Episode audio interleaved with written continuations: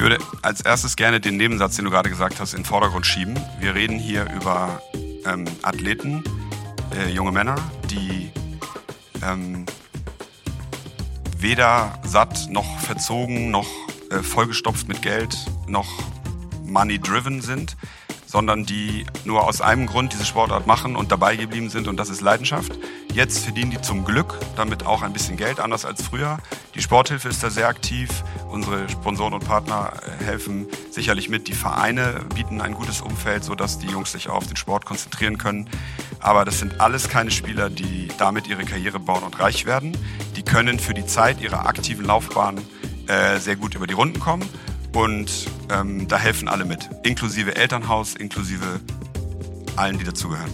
Und das, was diese Spieler an Zeitmanagement und an äh, Verantwortung für ihr eigenes Leben so früh schultern, das lernst du in keiner Uni und wahrscheinlich auch in keinem Elternhaus. Ähm, wir spielen mit maximal semi-professionellem Umfeld ähm, und Amateurstatus offiziell gegen absolute Vollprofis, die in zentralisierten Programmen jeden Tag zusammen trainieren. Und dieses David gegen Goliath wird gerne übersehen, wenn es immer heißt, Hockey ist der Medaillengarant ähm, bei Olympia. Das stimmt, wir haben eine tolle Historie, aber nur weil wir mit der durch die Tür kommen in Tokio, macht noch keiner einen Platz auf dem, auf dem Podest frei. Das heißt, wir müssen uns das jedes Mal wieder sehr, sehr hart erarbeiten. Jetzt härter denn je, die anderen haben massiv aufgerüstet und ich bewundere aufrichtig das dieses Zeitmanagement und diese Art, die, diese Leidenschaft, mit der meine Spieler dort äh, agieren und wie die sich in eine Position bringen, dort wettbewerbsfähig zu sein. Das verdient größten Respekt. Einen ganz kurzen Moment Geduld, gleich geht's los mit On the Way to New Work und wir freuen uns über die wirklich auch konstant bei uns bleibenden Werbepartner, wie jetzt in dieser Woche wieder das Unternehmen Way aus Berlin. Die Idee von Way ist, dass Hanf eine gute Seite hat, geschrieben vay.com auf der Website. Was macht Way? Way bringt euch Cannabis-Produkte, also das, was Hanf enthält, was CBD enthält, also CBD-basierte Produkte wie zum Beispiel Pengel, Kapselöl, Bathbomb oder ähnliches so, dass es eben nicht breit macht, wie man Cannabis sonst kennt, sondern euch auf die Spur bringt, um euch in Balance zu halten. Hanf hat eben eine gute Seite. Das äh, wissen viele, aber wie setzt man es eben ein? Und das ist das, was Bay für euch umsetzt. Es gibt Produkte, die man am Morgen einsetzen kann, zum Beispiel das Mundspray, Kapsel nach dem Essen, das Sportgel. Es gibt einen CBD-Pen, den man im Laufe des Tages einsetzen kann oder einen Bathbomb zur Entspannung oder das Night Oil vor dem Schlafengehen. Kurzum, Hanf hat eben eine gute Seite und Way mit dem Slogan Can You Feed It ist das Unternehmen, was das umsetzt. Deswegen freuen wir uns. So ein cooler Werbepartner. Ich finde es wahnsinnig spannend. Schaut mal auf die Seite. Ich habe mich mal ein bisschen durchgeklickt. Man kann eben ganz einfach bestellen, erfährt auch ein bisschen mehr über das Unternehmen. Way arbeitet aus Berlin mit einem Team an Forschern, Entwicklern, Biologen, Medizinern, Unternehmern, die alle eben wirklich die Idee haben, das Beste aus Hand für euch rauszuholen. vayy.com Einfach mal raufgehen, ausprobieren und jetzt viel Spaß mit On the Way to New Work. Gleich geht's los mit dem Podcast On the Way to New Work. Heute eine Sonderfolge, ein Live-Podcast vom Spobis, der wichtigsten Sport-Business-Veranstaltung in Deutschland, wenn nicht in Europa.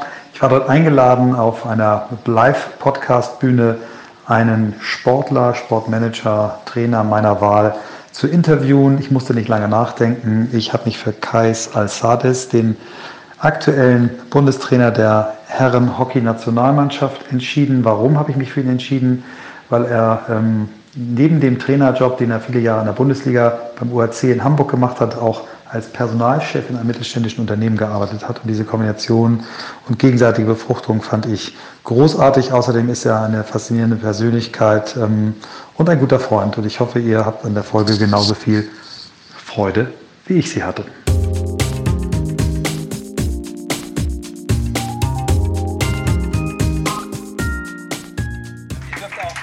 Dürft jederzeit auch irgendwie reinlachen, ähm, Bemerkungen machen. Also das ist ja ein Live-Podcast und äh, ihr dürft auch essen dabei, ist völlig okay.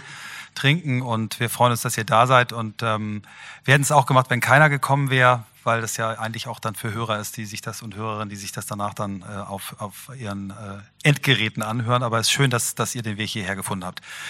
Ähm, ganz kurz nochmal zur, zur Einordnung, die den Podcast nicht kennen. Ähm, wir haben das äh, gestartet am 1. Mai, Fun Fact, Tag der Arbeit 2017, haben uns die Frage gestellt, wie wollen Menschen eigentlich in Zukunft arbeiten, was wird sich alles ändern? Und wir haben Gäste von 15, das war ein äh, junger Mann, der eine Social Media Agentur für seine Generation gegründet hat, eine Influencer Agentur, bis hin zu einem 89-jährigen Philosophieprofessor, der vor 50 Jahren den Begriff New Work erfunden hat und so eine Utopie formuliert hat.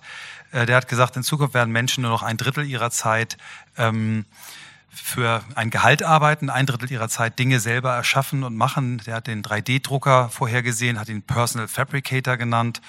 Und das dritte Drittel werden sich Menschen damit beschäftigen, was quasi ihre innerste, äh, innerster Sinn ist, also was sie wirklich, wirklich wollen. Ich finde eine sehr schöne Utopie.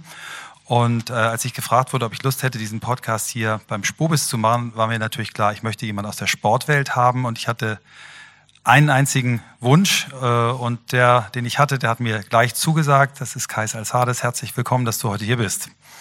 Vielen Dank, danke fürs Interesse. Und ich erzähle kurz, warum ich glaube, dass Kais Alzades genau der Richtige ist, ähm, weil er eben äh, die Kombination aus dieser Leidenschaft, die du, glaube ich, früh gespürt hast, äh, Trainer zu werden, kombiniert hat im Berufsleben mit dem Job eines Personalchefs äh, äh, in einem mittelständischen Unternehmen. Da greife ich ganz kurz vor. Ähm, und diese Kombination, die habe ich in den Gesprächen, die wir hatten, immer als äh, wahnsinnig ähm, inspirierend erlebt. Und äh, dann kommt noch hinzu, dass du gerade wieder einen richtigen Schritt nochmal gemacht hast in deinem Leben, der vieles wieder verändert. Und deswegen bist du für mich der perfekte Gast heute. Ähm, ja, ich fange an mit der ersten Wenn Frage. Du das sagst. Die erste Frage, die wir immer stellen, heißt: Wie bist du der geworden, der du heute bist? Wie viel Zeit habe ich? So viel du möchtest. Okay, ich starte mal mit. Kennst du die Träumer, die dir erzählen, sie hätten ihr Hobby zum Beruf gemacht? Die kenne ich ja. Also erstmal einer von denen, würde ich sagen. Dann ähm, vom Background her ähm, bin ich tendenziell eher der kritische, ein bisschen misstrauische, nennen wir es mal lieber hinterfragende Typ. Das hat, hängt damit zusammen, dass ich aus zwei Kulturen stamme. Ähm, die Familie meines Vaters kommt aus dem arabischen Raum, die Familie meine, meiner Mutter ist äh, deutsch. Und da saß ich eigentlich relativ früh auch kulturell so zwischen den Stühlen, ähm, dass ich einfach gelernt habe, ähm, trau einfach das heißt ja so schön, trau keiner Statistik, die du nicht selber gefälscht hast. In meinem Falle war das trau keiner Propaganda auf keiner Seite. Alle haben, selbst wenn es nicht politisch gesteuert ist, ihren Zeitgeist oder ihre, ihre Gründe, warum etwas dargestellt wird, wie es dargestellt wird. Und das hat mich relativ früh darauf gebracht, ähm, für meine Mitmenschen auf nervenzerfetzende Art und Weise Dinge zu hinterfragen. Und ähm, das ist bis heute, denke ich, auch Charakteristikum. Ich kann kein, mit keinem Nein leben. Ich will es genauer wissen. Ich bin immer der, der äh, die nervigen Nachfragen stellt, wenn eigentlich alle sagen, okay, danke, jetzt reicht mir das eigentlich erstmal soweit. Ähm, auch einer von denen. Und beruflich war es jetzt eine ziemliche Achterbahn von dem Reißbrett, Karriereplan, ähm, humanistisches Gymnasium in Hamburg, äh, Studium der Rechtswissenschaft. Alte Wegbegleiter sitzen auch hier heute. Ähm, abgekommen, nennen wir es desillusioniert oder vielleicht nicht das Richtige für mich. Ich bin dann, ich sage liebevoll, äh, Flachwasserjurist geworden, weit weg von Volljuristerei oder äh, dem Weltverbesserer-Anwalt, den ich irgendwann mal sein wollte. Ähm, abgekommen, äh, hin zu meiner Leidenschaft, die ganz früh schon hieß ähm, Hockey und Leistungssport. Und da nach einigem Hin und Her jetzt wieder gelandet, nachdem ich das Kapitel eigentlich schon 2018 zugemacht hatte. Sehr, sehr schöne Einleitung. Wir gehen jetzt bei deiner Station ähm, nochmal nacheinander ab. Du hast äh, ja selber Hockey gespielt. Ähm, mit wie vielen Jahren hast du angefangen zu spielen? Ähm, mein großer Bruder spielte Hockey, dem bin ich nachgeeifert. Wir zogen dann, da war ich sieben und einen Keks zogen wir gegenüber vom Uhlenhorster Hockey Club in unser Familienhaus. Und ich wollte unbedingt Fußball spielen, weil als kleiner Junge kennt man nur die Fußballer und keinen einzigen Hockeyspieler. Und meine Mutter hat damals gesagt, ja, kannst du machen. Und zwar ab dem Zeitpunkt, wo du alleine mit dem Fahrrad zum Training fahren kannst, weil ich hab, fahre dich da nicht hin, habe ich kein Interesse dran. ähm, du hast gegenüber einen Hockeyclub, kannst ja da spielen, da triffst du auch mal deinen großen Bruder, das ist ja auch ganz schön. Und das war natürlich ein strategisch kluger Schachzug, weil zu der Zeit, wo ich dann alleine mit dem Fahrrad hätte zum Fußball fahren können, hatte ich schon lange bei dem deutlich kleineren Ball Feuer gefangen und war nicht mit 100 Pferden von dieser Anlage zu bewegen. Und dann hatte sich das Thema erledigt. Und wie, wie früh hast du gemerkt, dass dir der Trainerjob noch mehr Spaß macht, als, als selber zu spielen?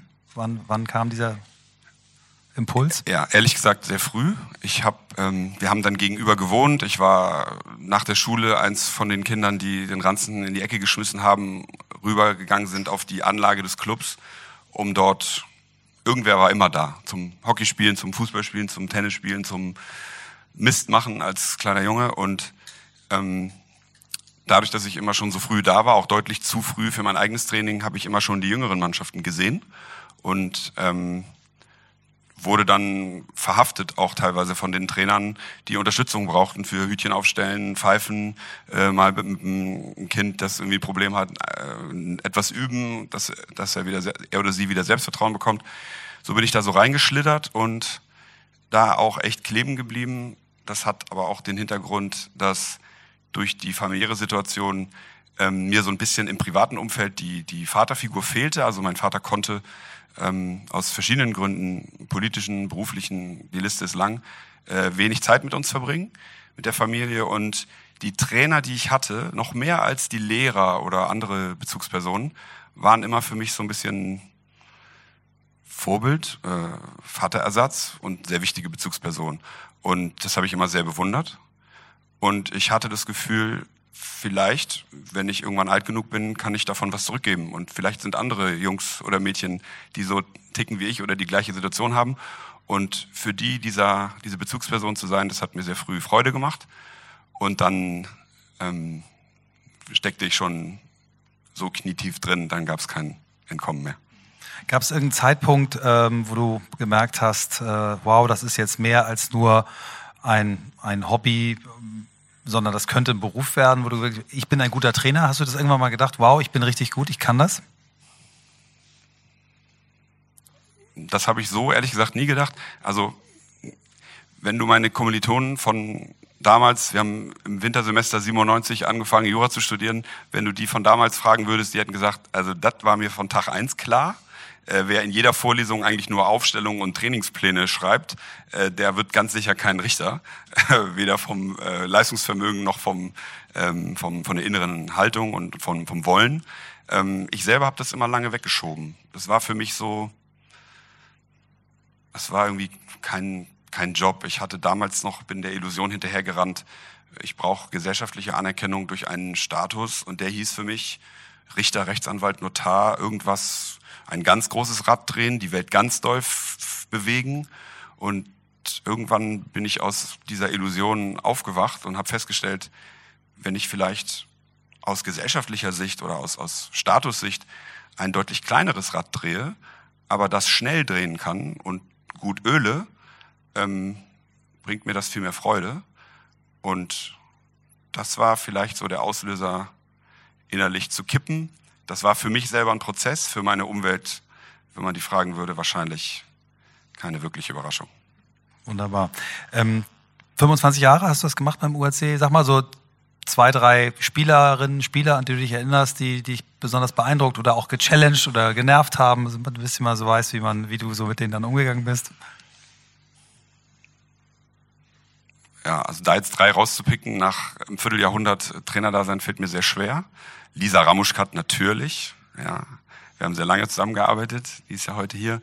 Ähm, und ansonsten, ähm, Moritz Fürste ist ja auch kein ganz unbekannter äh, Mensch für dich. Äh, du begleitest ihn ja auch schon sehr lange. Und da musst auch, du jetzt mal ein bisschen aus dem, aus dem Nähkästchen plaudern. Wie ist das so, Moritz Fürste zu trainieren? Das ist die Hölle auf Erden. Ähm, Moritz ist die ist der extrovertierteste Spieler, den ich je hatte, aber gleichzeitig auch der, der vielleicht am meisten Herz in die Sache gelegt hat. Und ist für einen Trainer, für jeden Trainer auf dieser Welt eine sehr große Herausforderung. Ähm, ich habe mich relativ, ich habe es mir relativ früh leicht gemacht und entschieden, ähm, wenn man mit dem zusammenarbeiten möchte und Erfolg haben möchte, dann gibt es zwei Wege. Entweder man schiebt den in die Schublade, in die man ihn haben will und versucht an dem rumzubiegen und die Ecken abzufeilen. Dann knallt's und dann wird man keinen Erfolg haben, weil dann verliert man entweder ihn oder wenn man den Machtkampf verliert, sogar den Job oder, oder, oder. Ähm, die deutlich bessere Variante ist, ähm, äh, lass ihn einfach wie er ist, übergib ihm viel Verantwortung, die kann er, die kann er aushalten mit seiner Erfahrung, mit seiner Persönlichkeit und bring ihn lieber dazu, ähm, äh, das liegt ihm natürlich auch im Blut, äh, gut zusammenzuarbeiten. Und wir haben unseren Weg gefunden. Wir haben auch persönlich einen Draht entwickelt, sehr früh schon. Ich habe auch sehr früh schon ihn kennengelernt und seine Familie und auch ähm, hatte es nicht so schwer, glaube ich, ähm, dann Zugang zu finden. Ähm, äh, auf der Mädchen- und Damenseite würde ich gerne nicht eine Spielerin oder einzelne Spielerin herauspicken, sondern meine erste Mädchenmannschaft. Ich habe immer gesagt, ich bin Jungstrainer, ich trainiere keine Mädchen.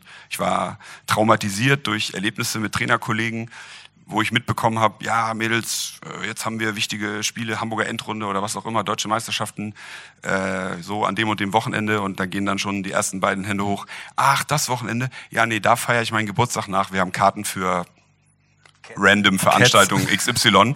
Äh, und äh, übrigens, du und du und du, ihr seid alle eingeladen. Ich hoffe, ihr kommt. Und der Trainer stand da, äh, was? Äh, wofür arbeiten wir die ganze Saison, bla bla bla. Und dachte, ich trainiere ich nie. Aber das war natürlich äh, total dumm und voreilig, das zu, pauschalis äh, zu pauschalisieren, weil die erste Mädchenmannschaft, die ich machen musste, weil ich hauptamtlicher Jugendtrainer im Ulnerhaus Hockey Club wurde, hat mich innerhalb von drei Wochen bekehrt. Ähm, da waren Spielerinnen dabei, die auch sehr weit gebracht haben. Jana Teschke, äh, Roda Müller-Wieland, Christina Hillmann und viele weitere, Lisa Ramuschkat, viele weitere, die ich jetzt wahrscheinlich ähm, übergehe. Das tut mir leid. Ähm, tolle Persönlichkeiten, sehr ehrgeizig, unglaublich akribisch, diszipliniert und, und auch für die Sache brennend. Und die haben es ganz anders gemacht als die Jungs, aber ganz sicher nicht, nicht schlechter. Und somit war ich von dem Tag nicht mehr nur Jungstrainer. Das, wir kommen auf das Thema ähm, äh, Mädchen trainieren, Jungs trainieren nochmal noch mal später zurück. Ich würde gerne jetzt diesen, diesen Sprung machen, den du dann irgendwann gemacht hast. Ein Freund hat dich, glaube ich, gefragt, ob du, aber, ob du ihm helfen kannst bei, bei der Personalarbeit. Und ich habe immer die These gehabt, dass äh, sowohl Hockeyspieler, die große Führungspersönlichkeiten auf dem Platz waren, als auch Trainer, und ich kann nun Hockey besser beurteilen als andere Sportarten, dass die eigentlich prädestiniert sein müssten, solche Rollen auch in Unternehmen auszufüllen und äh, habe ja auch selber in der Firma immer viele Leute gehabt aus diesen Sportarten. Ähm, und das, als ich das gehört habe, war ich wahnsinnig neugierig. Wie ist dir das ergangen? Wie ist der auf dich zugekommen? Wie war das, diesen Job quasi neben dem Trainerjob anzunehmen? Und was hast du so für, ja, für Parallelen festgestellt? Ja, vielleicht der Reihe nach. Also der Impuls kam tatsächlich von ihm. Ich hatte diese Verbindung nicht gesehen. Also ich war dann irgendwie Schmalspurjurist und ich war im Sport. Ich dachte, die Verbindung heißt vielleicht Schiedsrichter. Ähm, dass die Verbindung daraus Personalarbeit heißen könnte, war mir überhaupt nicht klar. Ähm, ich kenne den, den guten Mann, den Herrn Rath, kenne ich schon sehr lange, seit der Schulzeit. Der führt ein mittelständisches Unternehmen äh, in Hamburg, grob gesagt aus dem Stahlhandel, die Firma N&F. Und der stieß an eine Schwelle in seiner Firma, wo der Personalbestand so wuchs, dass es anders als im Mittelstand üblich eben nicht mehr möglich war, das so nebenbei mal eben zu machen, sondern der wollte eine Art Abteilung, erstmal eine One-Man-Show einrichten oder One-Woman-Show und kam auf mich zu und hat mich damit relativ kalt erwischt. Ich habe spontan gesagt, äh, ich bin dafür nicht qualifiziert. Ich bin weder BWLer, habe im Business nichts verloren ich habe hab kein Personalmanagement, Personalwesen äh, studiert oder Erfahrungen damit.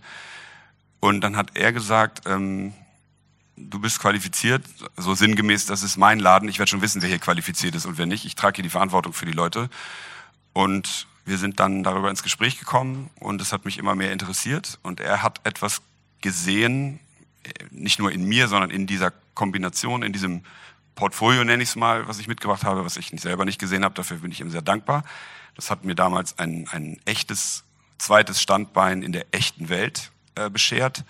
Und ich bin sieben Jahre dort geblieben und habe die Firma und ihn ganz sicherlich jetzt nicht verlassen, weil ich keine Lust hatte oder mich das nicht weiter interessiert hätte, sondern weil eine sehr große Herausforderung mir angetragen wurde oder mir angeboten wurde und der, der Versuchung bin ich so ein bisschen erlegen. Ähm, aber ich habe sieben Jahre lang gelernt, was, was im echten Leben da draußen im Büro im, mit Mitarbeitern äh, passiert. Das ist ein sowohl lagerhaltendes als auch produzierendes Unternehmen. Da geht's von ähm, hart arbeitenden Leuten an der Maschine und im Lager bis hoch zum Geschäftsführer oder äh, Leiter sonst was. Und ähm, dieses Spannungsfeld zu bearbeiten und mit allen Abteilungen und Mitarbeitern auszukommen, war sehr herausfordernd, aber auch sehr ähm, erfüllend und hat mir immer, immer eigentlich Freude bereitet, auch wenn es mal natürlich über jedem, auch wahrscheinlich von euch Tage gibt, wo man vielleicht nicht so gerne ins Büro geht. Ähm, ja, und da hat sich eine, eine völlig neue Welt eröffnet mit diesem zweiten Standbein. Ich habe allerdings das in Teilzeit gemacht. Hört sich ein bisschen komisch an, Leiter Personal und Recht in der Firma. Wir haben angefangen mit 60, dann am Ende waren wir 100 Leute äh, mit einer Person, aber wir haben sehr viel über über Dienstleister und Software abgebildet, so an, an Verwaltungsaufwand, so dass das funktioniert hat. Ähm, nebenbei habe ich weiterhin im, in meinem Heimatclub, im Ulnaus Hockey Club, äh, zum, zum Ende dann äh, fünf Jahre lang die, die Bundesliga-Herren nebenbei trainiert. Genau. Und ich will nochmal genau sagen, warum ich diese, diese, diesen Vergleich so spannend finde. Da. Moritz Förster hat ja, hat ja bei mir in der Firma seine, seine Ausbildung gemacht, sein duales Studium. Und ich habe immer bewundert, wie klar der Feedback geben konnte, ähm, wie der Missstände sieht, insbesondere im Bereich Teambuilding, im Bereich Kommunikation. Und die dann total offen, unpolitisch, äh, wertschätzend anspricht. Und da hat dann irgendwann zu mir gesagt, Michael, mir ist aufgefallen bei euch, es war, war so, er kam das zweite Mal, er hatte dann ja seine Ausbildung fertig und dann noch einen Master gemacht und zweimal Olympiasieger geworden und so weiter. Kam dann irgendwann wieder in die Firma als, als, als Leiter Sportmarketing und so nach der Probezeit, die ich so gesagt habe, okay, du brauchst keine Probezeit. Nee, doch, ich wollte eine Probezeit. Und dann sagte er so zu mir, sagt sie so, ja, ist doch super, wir hatten das Probezeitgespräch, ich finde alles super, das gut, das gut, das gut. Dachte, nach drei Minuten bin ich wieder draußen, sagt er, nee, nee, wir haben noch eine Stunde im Kalender. Ich sage, ja, ja, klar, wenn du meinst. Und dann hat er mir 57 Minuten lang erklärt, was in unserer Firma nicht gut funktioniert. Und ich will nur einen Punkt rausgreifen, sagte, hier bei dir in der Firma muss alles immer gut sein. Also es darf nicht angesprochen werden, wenn Dinge schlecht laufen. Und ähm, es wird, es gibt keine Kritikfähigkeit und keine Streitkultur. Und er hat es aber auf eine Art und Weise gesagt, dass es bei mir nicht dazu geführt hat, dass ich beleidigt bin oder gekränkt bin, sondern dass ich gesagt habe, danke, danke, dass du mir das sagst. Ähm, und er konnte mir richtig gute Beispiele sagen und wir haben dann darüber diskutiert, wie das im, im Teamsport funktioniert. Und er sagte mir dann, ähm, erzählte mir so ein Beispiel, da war ich sogar dabei, äh, als sie bei der Europameisterschaft äh, relativ einen auf den Sack gekriegt haben in London. Ne? Das war vor Rio, ich glaube 5-1 verloren gegen Holland oder 6-1, weiß nicht mehr genau. Und sagte er, ja, wenn dann da so ein 19-jähriger äh, Nachwuchsnationalspieler äh, nach dem Spiel auf mich zukommt und mir sagt, was ich scheiße gemacht habe, dann kann ich nicht sagen, ich bin 30, äh, ich bin Doppel-Olympiasieger und Welthockeyspieler, halt die Schnauze, sondern da muss ich mir es genauso anhören. Und äh, das fehlt hier. Ist dir das auch aufgefallen, als du da in diese Firma kamst, dass ähm, Meetingkultur, die Art, wie man kommuniziert, wie man E-Mails schreibt, nicht diese Klarheit, Direktheit und Offenheit hat, wie du sie im Sport lebst und kennst? Also für mich ist das eine rhetorische Frage, das ist ein klares Ja. Ähm, das hat auch ganz nachvollziehbare und, und menschliche Gründe. Ähm, Im Sport hast du gerade im, vielleicht nicht unbedingt jetzt äh, Berufssport, wo die Leute das der Kohle wegen machen, sondern sich für eine Sportart entscheiden, weil es ihre Leidenschaft ist, da hast du eine hohe Deckungsgleichheit, äh, was die Stoßrichtung der Interessen angeht. Die kommen dahin, die wollen es am Spaß haben und die wollen es am Erfolg haben. Und alles, was dem im Weg steht, verhindert im Zweifel Erfolg oder Spaß und, im, und wenn das eng verknüpft ist, sogar beides. Ähm, das ist im, in der Berufswelt natürlich ganz anders. Die Interessenlagen sind unterschiedlich, die Ziele sind völlig unklar. Ähm, ich habe selten in einem Unternehmen, wenn ich mal reinschnuppern durfte oder dort gearbeitet habe, erlebt, dass echte Mannschaften am Wirken sind, so wie ich sie kenne, sondern es waren Haufen oder finde es gut lief vielleicht mal eine Gruppe, äh, die zwischenzeitlich für ein Projekt äh, ganz toll an einem Strang gezogen hat, aber ansonsten auch wieder sehr äh, diffus war in dieser Zielrichtung und das ist gar nicht wertend gemeint. Das halte ich für völlig normal und liegt in der Natur der Sache. Ähm, und ich glaube, das ist auch das, was so ein bisschen die Geschäftswelt ähm, dem Sport neidet Also die Geschäftswelt hat im Sport sehr viel voraus, Professionalität, Struktur, ähm, manchmal auch Führung. Aber das ist etwas, da wird immer neidisch hingeguckt. Wie kriegt ihr es hin, ein echtes Team zu formen? Wie kriegt es ihr hin, dass sie an einem Strang ziehen und nicht für kurze Zeit, sondern nachhaltig? Wie kriegt es hin, dass die bleiben, wenn andere Clubs interessanter sind oder mehr erreichen oder mehr Geld bezahlen oder was auch immer? Das werde ich immer wieder gefragt und das ist ähm, äh, die Transferleistung, die, die die Geschäftswelt gerne aus dem Sport zieht. Deswegen wundert mich das, was du gesagt hast, gar nicht, bis auf eine Sache, dass du so naiv warst zu denken, dass ein Gespräch mit Moritz Fürste nach drei Minuten beendet ist. Das, also, das finde ich schon relativ beachtlich. Aber ansonsten war jetzt für mich keine Überraschung drin. Okay, also ich glaube, also ich versuche wirklich das auch jetzt in meinen äh, Firmen, äh, in meine Firmen oder in die Projekte, die ich mache, reinzubringen. Ich glaube, dass, äh, dass wir nämlich alle vom Sport lernen können. Und diese ganze Diskussion, die es aktuell gibt, dass ähm, Firmen, die einen Purpose haben, also sich wirklich einen, Leitstern hinschreiben, auch besser sind, wenn dann die Mitarbeiter auch an diesen glauben. Das ist ja genau wie, wie das so ein Team macht. Ne? Ihr, ihr, ihr gebt euch eine, klare Idee von dem, was ihr gemeinsam erreichen wollt und, und ordnet dem alles unter mit Spaß und äh, Ehrgeiz. Und das funktioniert, glaube ich, im, im Geschäftsleben auch. Also von daher, ich werde nicht aufhören, äh, von Sportlern zu lernen. Kommen wir mal jetzt dann zu deinem neuen Abenteuer. Wer hat dich wann angerufen und dich gefragt, ob du Bundestrainer werden möchtest? Ich weiß nicht, ob ich das so erzählen darf. Dann erzählst du es nicht. Dann erzählst du irgendwas anderes, ähm, wie du zu dem Job gekommen bist. Ja, also Bundestrainer Hockeyherren war nicht mein Ziel, nicht mein erklärtes. Ich habe mich dafür nicht beworben, also initiativ. Ich habe nicht damit kokettiert und ich habe schon gar nicht an der Entmachtung vom aktuellen damaligen Bundestrainer ähm, Stefan Kermers, der, äh, den ich zu meinen Freunden zähle und den, mit dem ich ein sehr gutes Verhältnis habe, ähm, mitgewirkt in keinster Weise. Das ist mir ganz wichtig. Ähm, ich wurde zuerst kontaktiert von Markus Weise tatsächlich, ähm,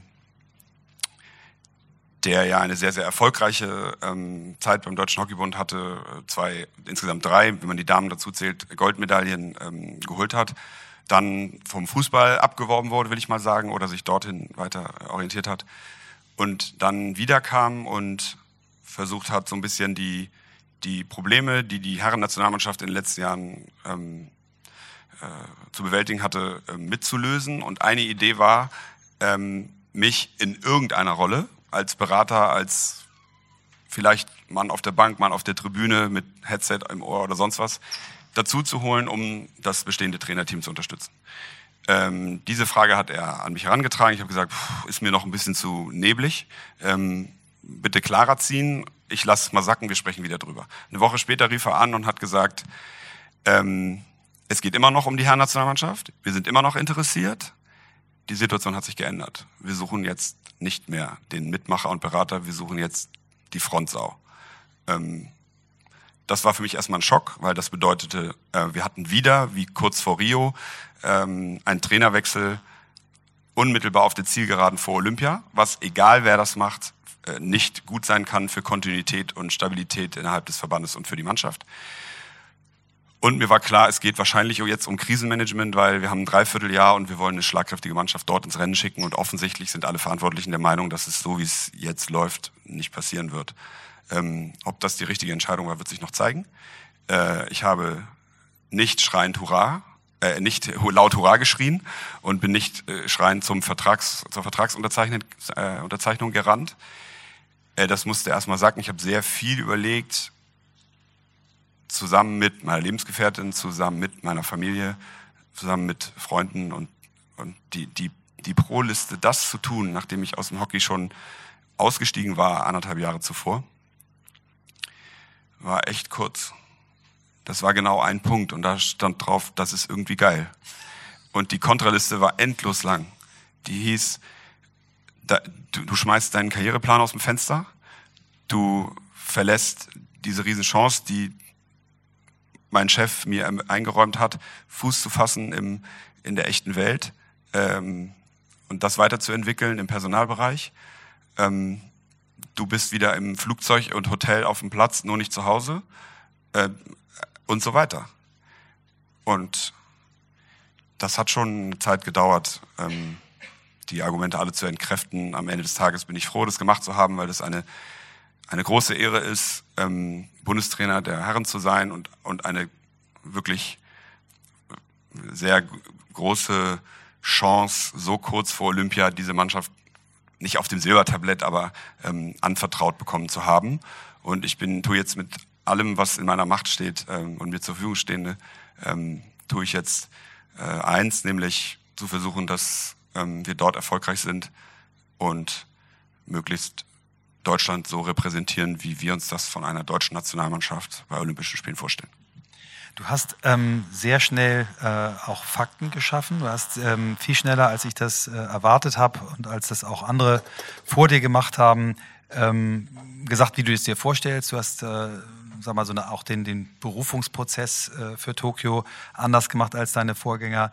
Ihr seid gut ins Jahr gekommen mit, äh, mit, mit zwei Siegen in der Pro League und einem Europameistertitel in der Halle.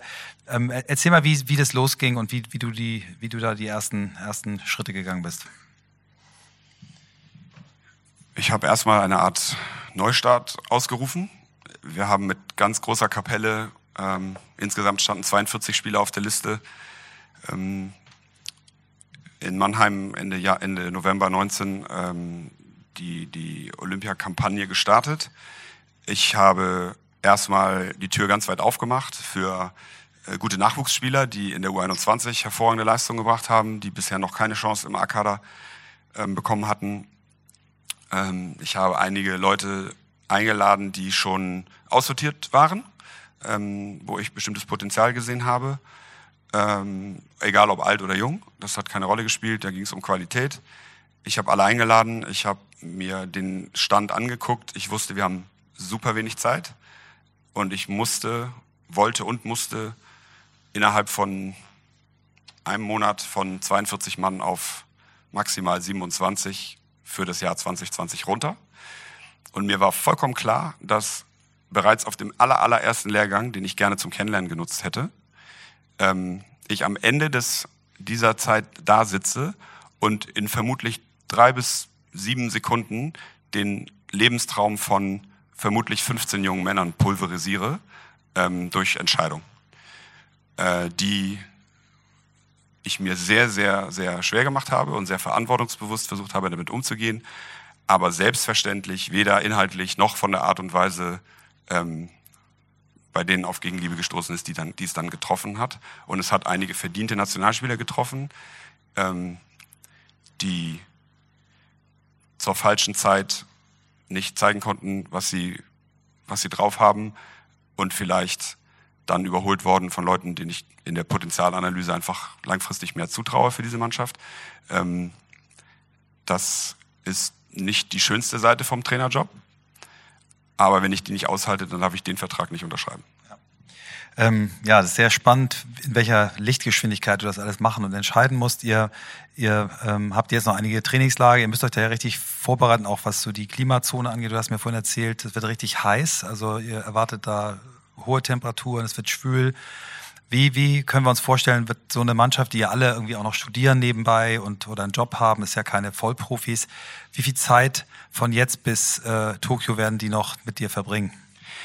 Ich würde als erstes gerne den Nebensatz, den du gerade gesagt hast, in den Vordergrund schieben. Wir reden hier über ähm, Athleten, äh, junge Männer, die ähm, weder satt noch verzogen noch äh, vollgestopft mit Geld noch money-driven sind, sondern die nur aus einem Grund diese Sportart machen und dabei geblieben sind und das ist Leidenschaft.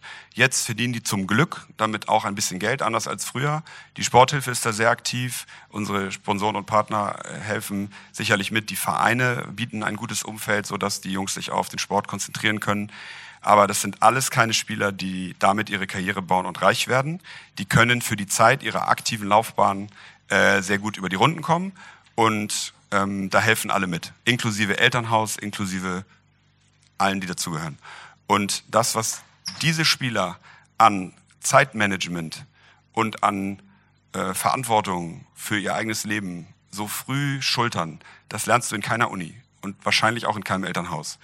Ähm, wir spielen mit maximal semi-professionellem Umfeld ähm, und Amateurstatus offiziell gegen absolute Vollprofis, die in zentralisierten Programmen jeden Tag zusammen trainieren.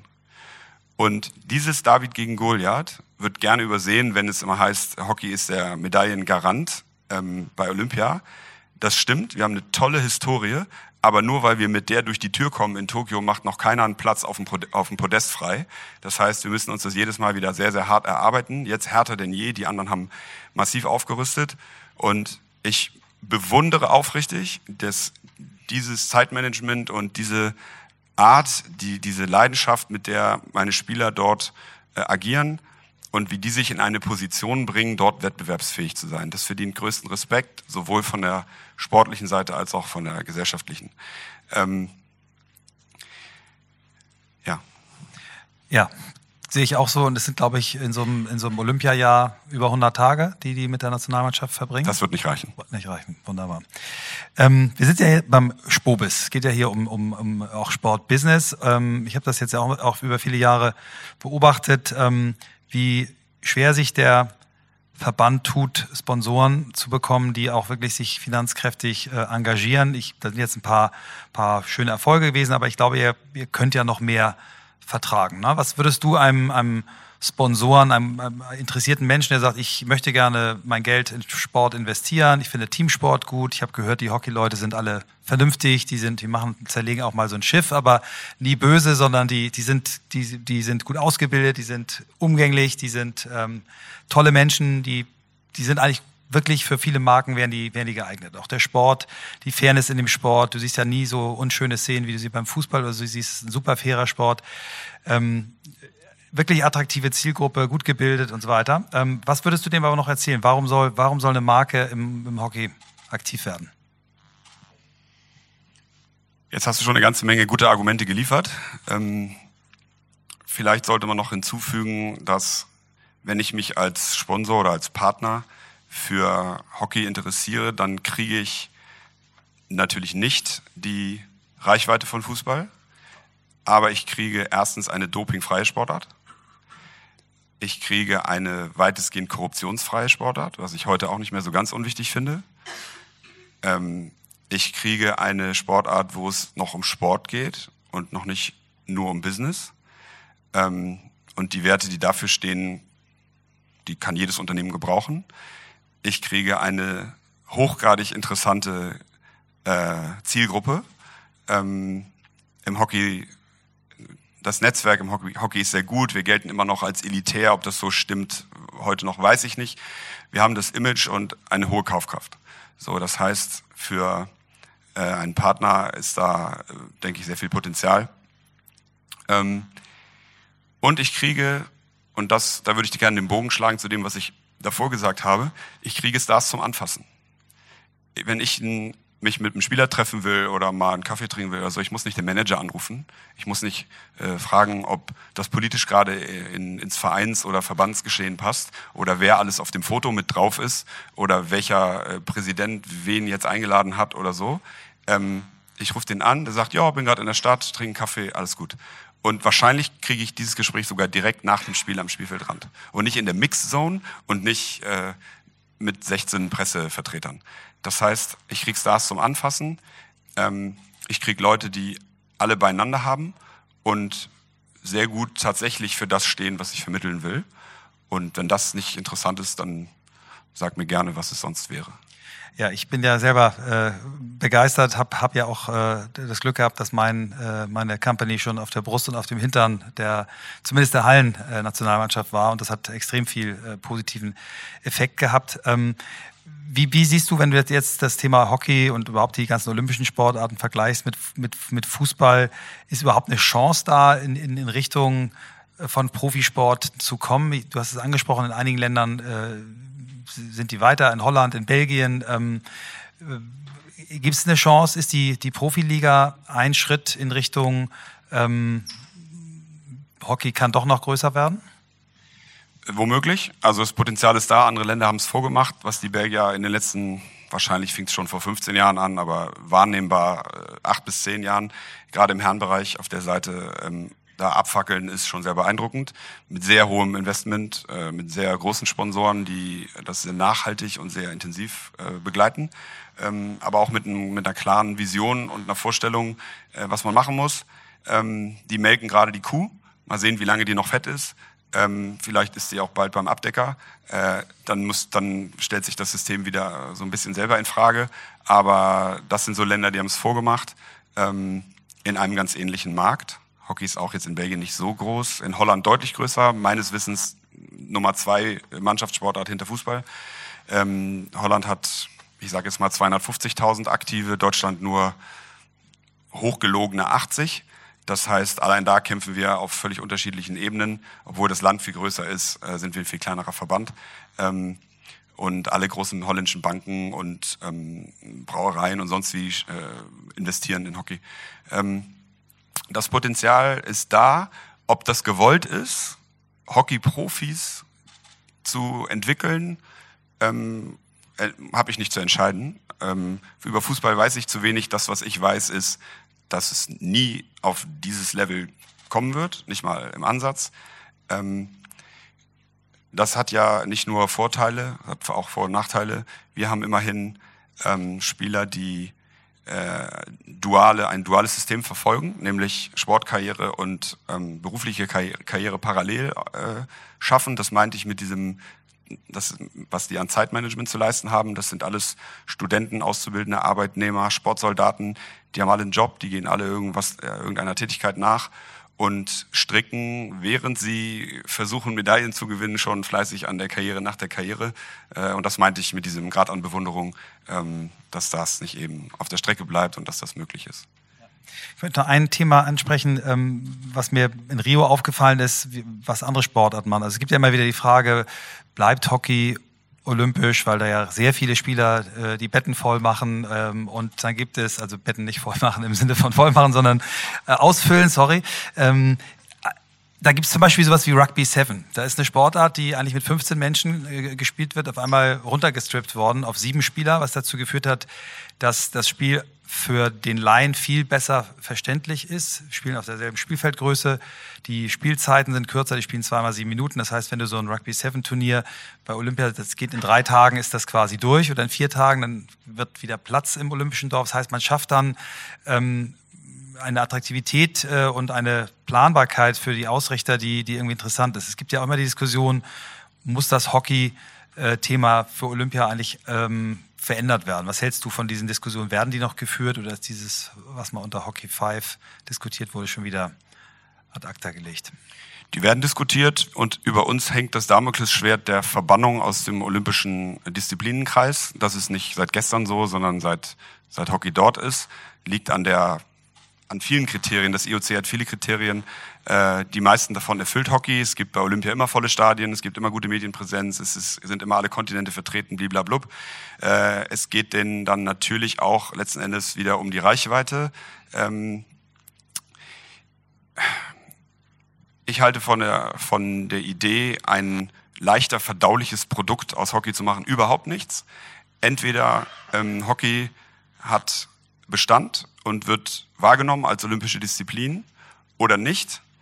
Auch das wird keinen töten, sondern wird einfach anders sein. Und es werden viele Betten frei im Dorf. Äh, aber ich finde es falsch, dass Hockey sich von alleine klein macht und sagt, oh, wir kreieren jetzt mal, Hockey 5 ist ein Stichwort, also ähnlich wie beim Rugby 7, äh, deutlich weniger äh, Spieler auf dem Feld, vielleicht ein bisschen spektakulärer, weil kleineres Feld, mehr Tor, Torsituationen, sonst was. Das ganze Strategische und was Hockey ausmacht, geht verloren. Ähm, davon halte ich nichts ähm, weil wir liefern dem IOC und der olympischen Idee jetzt ein Produkt, was leichter verdaulich ist, wo sie nur noch zugreifen müssen. Anstatt uns stark zu machen für unser Format, welches wunderbar zur olympischen Idee passt, gerade weil nicht so viele Profisportler äh, dort antreten. Ähm, immer super viele Zuschauer, sowohl auf Zuschauer. der Anlage als auch im Fernsehen. Äh, ich halte das für einen ganz gefährlichen Weg und Hockey darf sich dort nicht zu klein machen und äh, einen Plan B kreieren, der ja eigentlich nur kreiert wird, falls wir mal äh, rausfliegen, ohne zu merken, dass wir damit eigentlich die Steilvorlage liefern, dass Hockey verbannt werden kann. Das halte ich für nicht klug und auch nicht weitsichtig, aber das ist nur meine private Meinung. Kommen wir nochmal, weil der Podcast heißt ja New Work oder es geht um New Work, ähm, darauf, wie sich auch äh, im Sport generell ähm, Themen ändern. Ne? Ich äh, habe vor, erst vor zwei Jahren äh, Moneyball gesehen, einen Film, der, glaube ich, 2011 äh, gedreht wurde, geht es um eine Baseballmannschaft, die nicht viel Geld hatte, ähm, aber einen klugen äh, Datenanalysten eingestellt hat, der ihnen vorgerechnet hat, wenn sie eine bestimmte Komposition äh, ihres Teams machen, dass sie äh, mit einem viel kleineren äh, Budget trotzdem um die Meisterschaft spielen können. Ne? Also Daten nutzen, um Sportler, um Teams besser zu machen. Äh, glaubst du, das wird, äh, wird kommen? Habt ihr das schon? Nutzt ihr heute Daten anders als vor zehn Jahren? Wie, wie entwickelt sich das Thema weiter? Moneyball und die Geschichte werden sehr gerne herangezogen, wenn es äh, darum geht, darzustellen, was der Deutsche Hockeybund im Vergleich zu den anderen Nationen im Welthockey macht. Äh, wenig Ressourcen, äh, meistens wenig Zeit. Äh, damit meine ich nicht, oh, die Uhr läuft ab, sondern wenig Zeit, gemeinsame Zeit zum Training mit den Athleten. Und äh, der Deutsche Hockeybund war ganz früh, auch finde ich in der Außenwahrnehmung, schon ein eine Effizienzmaschine. Wir müssen aus wenig Ressourcen und wenig Zeit Optimales rausholen. Es ist genau diese Geschichte. Deswegen war Hockey ganz früh immer auf der wissenschaftlichen Seite. Also wir wären wahrscheinlich in den Augen von Mehmet Scholl die Laptop-Trainer. Und zwar genau die, die er meint. Ähm, ohne zu sehen, dass das natürlich nicht das Menschliche und die Führung ersetzen soll, sondern Prozesse einfach erleichtern soll oder das Monitoring von Leistung äh, besser steuern kann. Ähm, Hockey waren die ersten, die die, die die berühmten Laktattests gemacht haben. Hockey war die ersten, waren die ersten mit echter Videoanalyse, die auch ernst zu nehmen war als solche. Ähm, da war Hockey immer Vorreiter, nicht weil dort so besonders schlaue Köpfe oder schlauere als woanders saßen, sondern weil wir zur Effizienz verdammt waren und nicht mit der Gießkanne die Ressourcen auf alle Beteiligten auskippen konnten. Und das hat so ein bisschen dazu geführt, dass wir das Moneyball der äh, der Sportszene geworden sind und häufig damit verglichen werden. Was ja auch äh, nochmal sich manifestiert hat, indem ja der Deutsche Fußballbund äh, zwei ehemalige Bundestrainer ja geholt hat. Ne? Der Bernhard Peters dann in, in den Bundesliga-Fußball gegangen ist. Also ähm, das haben andere gesehen und mitbekommen. Entschuldigung, also das sind nur die öffentlich wahrnehmbaren. Ja. Ich habe, ich, mich selber betrifft es nicht, aber ich habe auf Anhieb, ohne drüber nachzudenken, fünf Kollegen, die seit Jahren Input liefern für äh, Bundesliga-Vereine, sei es auf der Trainerausbildungsseite, sei es auf der technischen Seite in Sachen äh, Spiel, also Analysten, Spielanalyse äh, auszubilden, die Software dafür äh, äh, zu bereiten. Dort wird sich sehr gerne und sehr viel bedient, was ja auch so ein bisschen, ich stelle das nicht heraus, um uns als toller dastehen zu lassen, sondern nur zu, um zu unterstreichen, dass eben dieser Bereich der Daten und der Datenverarbeitung äh, im Hockey besonders äh, fortentwickelt ist. Wir haben im Vorgespräch äh, gesagt, dass das ja eigentlich ein Gespräch ist. Also du hast gesagt, du wolltest mir auch ein paar Fragen stellen. Jetzt ist deine Chance. Was möchtest du von mir wissen? Ähm, ich habe dir ja äh, im Vorgespräch gebeichtet, dass ich keinen Podcast in meinem Leben je gehört habe und aber sehr wohl wahrgenommen habe, dass das viel beachtet wird. Ähm, ich lebe ja nicht hinterm Mond oder auch also jedenfalls nicht immer. Ähm, trotzdem war ich fasziniert von dieser Idee, auch dieses Thema. Du hast es ja dann so beschrieben, dass es extrem weit gefächert ist. Ähm, gibt's, also du hast Sport, du hast Wirtschaft, du hast Wissenschaft. Äh, sind, ist da auch der Bereich Kunst vertreten zum Beispiel? Ähm, wir haben auf unserer Liste auf jeden Fall auch Leute aus dem Kunstbereich, weil, es dort auch große und gravierende Änderungen gibt. Wir wollen da äh, wirklich sehr breit werden. Ich möchte aber genauso gerne auch nochmal eine Taxifahrerin, Fließbandarbeiter, ähm, Supermarktkassierer haben. Also weil für alle Menschen ändert sich äh, Arbeit und deswegen wollen wir sehr, sehr breit werden. Kunst haben wir noch nicht gehabt, kommt aber auch. Wir können sonst auch draußen noch weiterreden. Aber ich, äh, ich danke dir sehr, sehr für deine Zeit. Ich wünsche dir und dem Team wirklich alles, alles Gute. Ich finde, ihr habt das äh, toll gemacht, ihr seid toll ins Jahr gestartet. Ähm, ich glaube, dieser, auch wenn es Halle ist und wenn es ja auch zum Teil andere Spieler sind, aber dieser Erfolg, auch der Start in die Profiliga, der gibt euch irgendwie einen guten, guten Wind ins Jahr und ähm, ich werde es auf jeden Fall versuchen, in Tokio wieder dabei zu sein. Ich kann es nur empfehlen, wer noch nie Hockey live gesehen hat, es ist ein Megasport ähm, und der verdient unsere Unterstützung und ähm, ich kann nur noch mal dran äh, appellieren, Leute wie du, die das schaffen, das auch ins Business zu übertragen, ähm, gibt es einige. Ne? Also wir haben äh, bei Think bei uns äh, unser Leiter IT, ehemaliger Nationaltorwart, ähm, jetzt Geschäftsführer einer, einer Tochterfirma geworden. Also alle Leute, die ich kennengelernt habe aus eurem Sport, die ins, ins Business gegangen sind, machen da, bringen da extrem viel äh, rein und ähm, Leute, die Jobs zu vergeben haben, kann ich nur sagen, guckt euch Hockeyspiele an, äh, da werdet ihr selten enttäuscht. Die können auf jeden Fall Zeitmanagement. Das stimmt. Vielen Dank. Vielen Dank fürs Interesse. Wenn jetzt noch jemand, wir haben ja, wir sind jetzt sportlich fertig, wenn irgendeiner noch eine Frage loswerden möchte, ne? wir haben zwei Mikros, äh, gerne. Wer irgendwie zu kurz gekommen ist oder irgendein Thema, einfach raus damit. Ja, für eine Frage von Lisa. Lisa, come on. Ich muss kurz nachdenken. komm, her, komm her und dann kriegst du das Mikro. Beim, beim Kommen kannst du nachdenken. Ist egal. Wenn sie, wenn sie doppelt ist, dann, dann äh, streichen wir sie raus. Dann starte ich mal mit einer Frage an dich, Kais. Also übrigens vielleicht kurz, damit ihr nicht denkt, das ist mega random, dass ich jetzt hier... Hast du schon erzählt? Ja. Dann erzähle ich das natürlich nicht nochmal. Wie war denn der erste Podcast für dich so? To begin with. Was soll ich denn jetzt sagen? Hier ja, sitzen Leute ja, im Raum und Michael, Michael steht daneben. Was willst du von mir? Ähm, Ehrlich gesagt, Jemals ich, ich habe nicht während des Gesprächs, na, äh, ja klar, klar, ich komme ja eher aus der schüchternen Ecke, weißt du ja. Ähm, ich habe während des Gesprächs nicht realisiert, dass es ein Podcast ist. Wir haben uns unterhalten. Ich habe versucht, die Fragen so präzise wie ich kann äh, zu erzählen, äh, zu beantworten. Und jetzt wurde das rein zufällig aufgezeichnet und hören vielleicht noch weitere Leute. Hörst du dir auch noch mal was an jetzt oder? Ta Ausschnitte.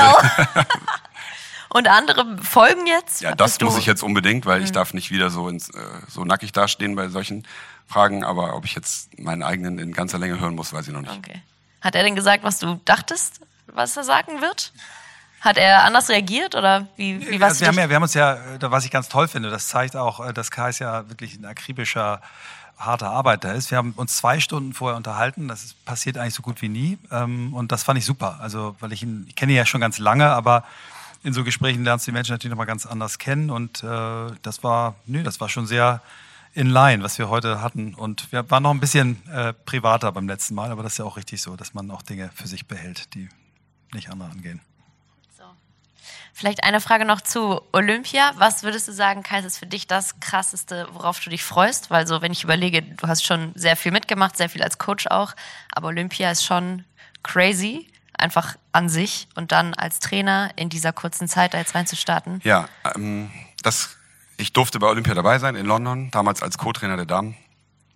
Und jetzt mal ähm, unabhängig von, der, von dem Ergebnisziel, was wir haben, wir treten da sicherlich nicht an, nur um das olympische Motto zu erfüllen oder vielleicht eine Reise nach Tokio bezahlt zu bekommen, sondern wir haben schon Ziele, ähm, die sind wie immer sehr, sehr ehrgeizig, aber vielleicht mal jetzt beyond dieser Frage, wäre mir einfach wichtig nach meiner Erfahrung, dass die Mannschaft dorthin fährt und die Gelegenheit bekommt, Olympia zu erleben als das, was es ist, nämlich ein Riesenspektakel, was wahnsinnig bunt und, und vielseitig ist. Das den Reiz macht einfach aus. Alle anderen Disziplinen sind dort. Man will auch mal links und rechts gucken dürfen. Ähm, die Jungs sind jetzt natürlich star sehr stark unter Druck. Der ganze Prozess äh, ist sehr unter, unter Druck. Nominierung ist Druck. Ähm, die Spiele sind Druck. Ähm, und ich würde mir wünschen, dass wir mit einer Mannschaft hinfahren, die ähm, auch Gelegenheit hat, dieses Event zu genießen, da Freude dran zu haben und ihren Enkeln später davon zu erzählen. Völlig egal, ob jetzt äh, eine Medaille im Schrank then. hängt oder ja. nicht. Ja. Okay. Schöne Antwort. Das war es auch von mir dann an meiner Seite. Vielleicht wollt ihr ja noch aus der letzten Reihe. Ich glaube, es will keiner mehr, aber vielen, vielen Dank für die, für, fürs Kommen, fürs Zuhören und viel Spaß noch beim Spobis.